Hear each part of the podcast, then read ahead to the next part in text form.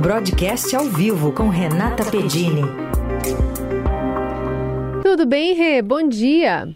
Bem, Carol, e vocês? Bom dia para você, bom dia para o Heisen, para os ouvintes da Eldorado também. Bom, tudo indicava é, uma manutenção da taxa Selic, né, a partir dessa reunião do Copom do Banco Central, em 13,75%, mas uh, se esperava uma, uma, uma brechinha, assim, digamos, com alguma sinalização melhor para agosto, o que não dá para dizer que aconteceu, né? Não, não aconteceu não, Carol. Frustrou as expectativas do governo e do mercado. O consenso era que sim, o Copom ia sinalizar um corte da Selic, né? Não faria o corte ontem, a expectativa, como você disse, era a manutenção da Selic em 13,75% ao ano, foi o que se confirmou, mas é, o mercado já tinha, inclusive, se posicionado, e quando eu digo isso, estou falando o seguinte, né, a, o mercado começa a antecipar o que deve acontecer, então, assim, um cenário de corte da Selic, por exemplo, ele favorece a renda variável na comparação com a renda fixa, isso quer dizer o quê? Bolsa para cima.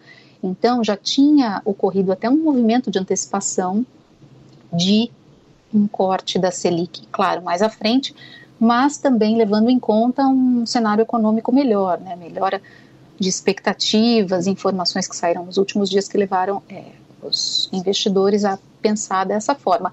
E aí, frustração. Hoje, a expectativa para a abertura dos negócios é de, de ajuste aí nas posições é, por causa dessa sinalização que não veio.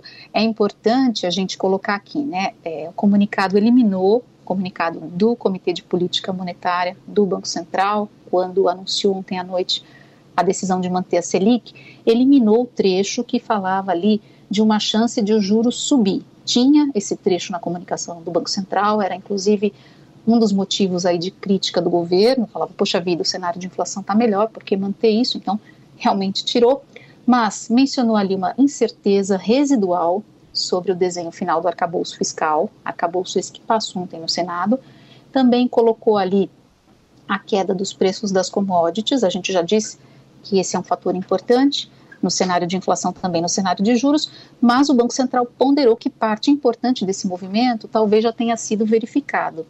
E ainda colocou que os índices de preços é, em 12 meses vão voltar a subir no segundo semestre. Foi então cauteloso, reiterando a paciência e serenidade. Isso mexe com o mercado, claro, há dias apostas, as expectativas e apostas eram de corte da Selic em agosto, isso vai é, se transferir para setembro.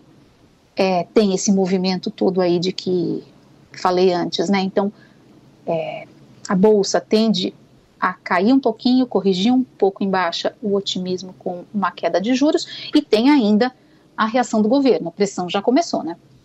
Pressão que a gente voltou a ouvir hoje, direto da, da Itália, antes de embarcar para a França. O presidente Lula reagiu a essa decisão do, do Copom de manter a taxa, é, sem indicar essa queda que você citou. O presidente afirmou que o nível do Selic é irracional e que a direção do Banco Central joga contra os interesses do país. A gente vai ouvir agora.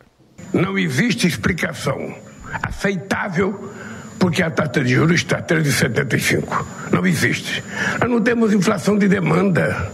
Eu acho que esse cidadão está jogando contra os interesses da economia brasileira.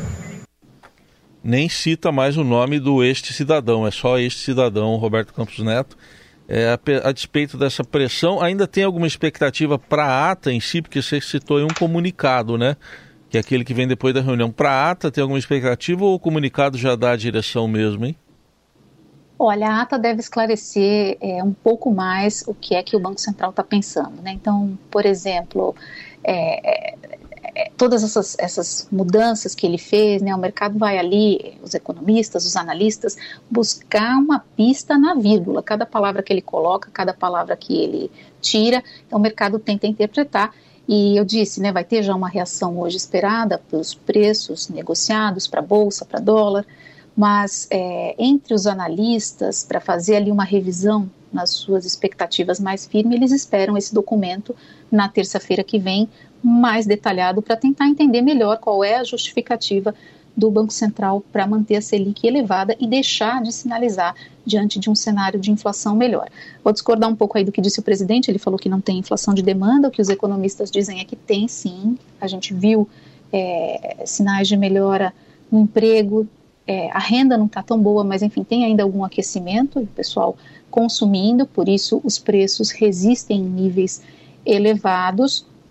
Tem uma outra questão, é, que embora o governo pontue é, ali internamente que a impressão é de que o Banco Central estica a corda ali com a Selic elevada, mesmo com sinais melhores, é, a gente tem que lembrar que o Banco Central tem um mandato e tem um compromisso, que é entregar a inflação na meta. Nós conversamos aqui com vários economistas, entre eles, por exemplo, o ex-presidente do Banco Central, Henrique Meirelles, e ele diz que o governo pode até querer o juro menor, mas que o BC também tem o direito de seguir os seus cálculos. Qual que é a questão aí, né, Heisen? A gente fala de Selic, 13,75, aí vai cair 25 pontos para 13,50, ok.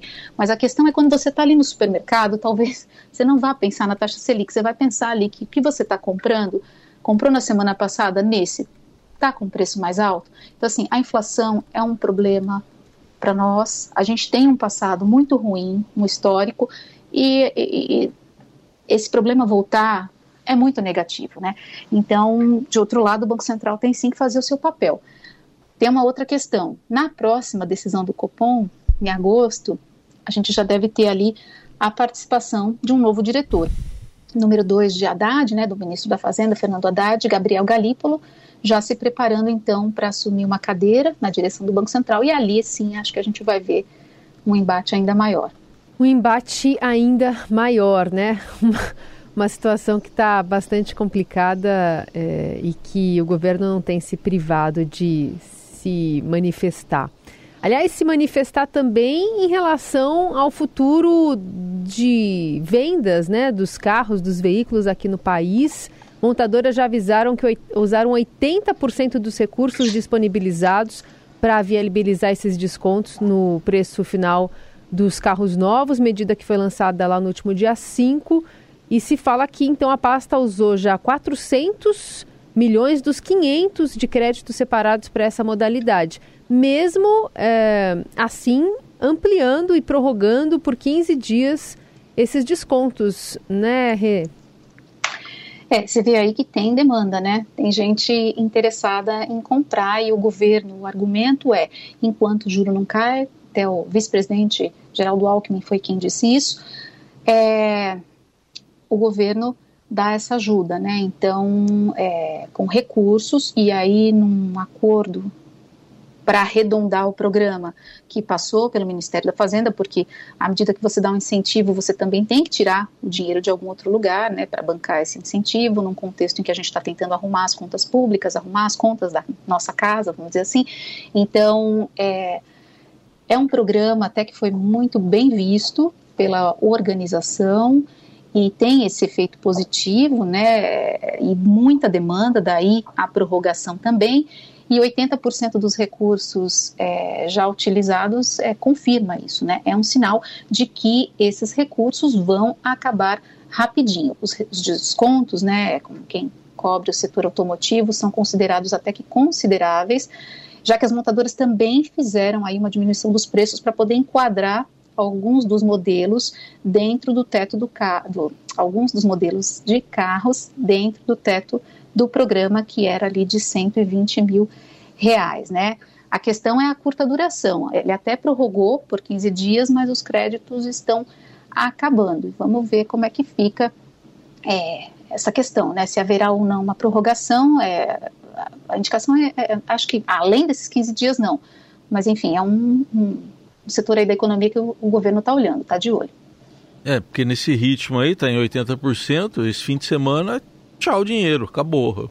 Pode acabar nesse fim de semana. Sim, né? logo no começo, a federação que representa os vendedores, né, as montadoras, é, ela divulgou que o movimento chegou a mais que triplicar na primeira semana dos descontos. Então, é um montante ali que deveria ser distribuído para consumidores, também levando em conta caminhões, ônibus e tem, claro, as locadoras que compram um quarto, pelo menos, das vendas. Ontem reclamaram porque teve essa prorrogação, então, que foi voltada para o consumidor, né? É, elas reclamam da extensão do prazo para as pessoas físicas com o argumento de que vão ter um valor menor de recursos para elas poderem entrar no programa. E aqui a gente lembra também, né, que, que passa por isso, é, tem o governo olhando ali para os seus eleitores e do lado do consumo é, é diferente a intenção de consumo, né? É,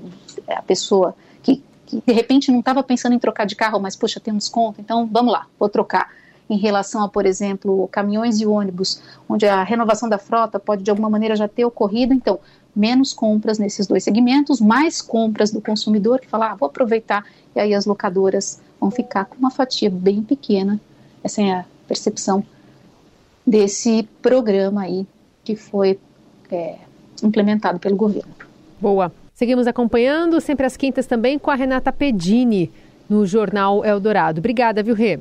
Obrigada, um bom dia para vocês e para os nossos ouvintes. Tchau.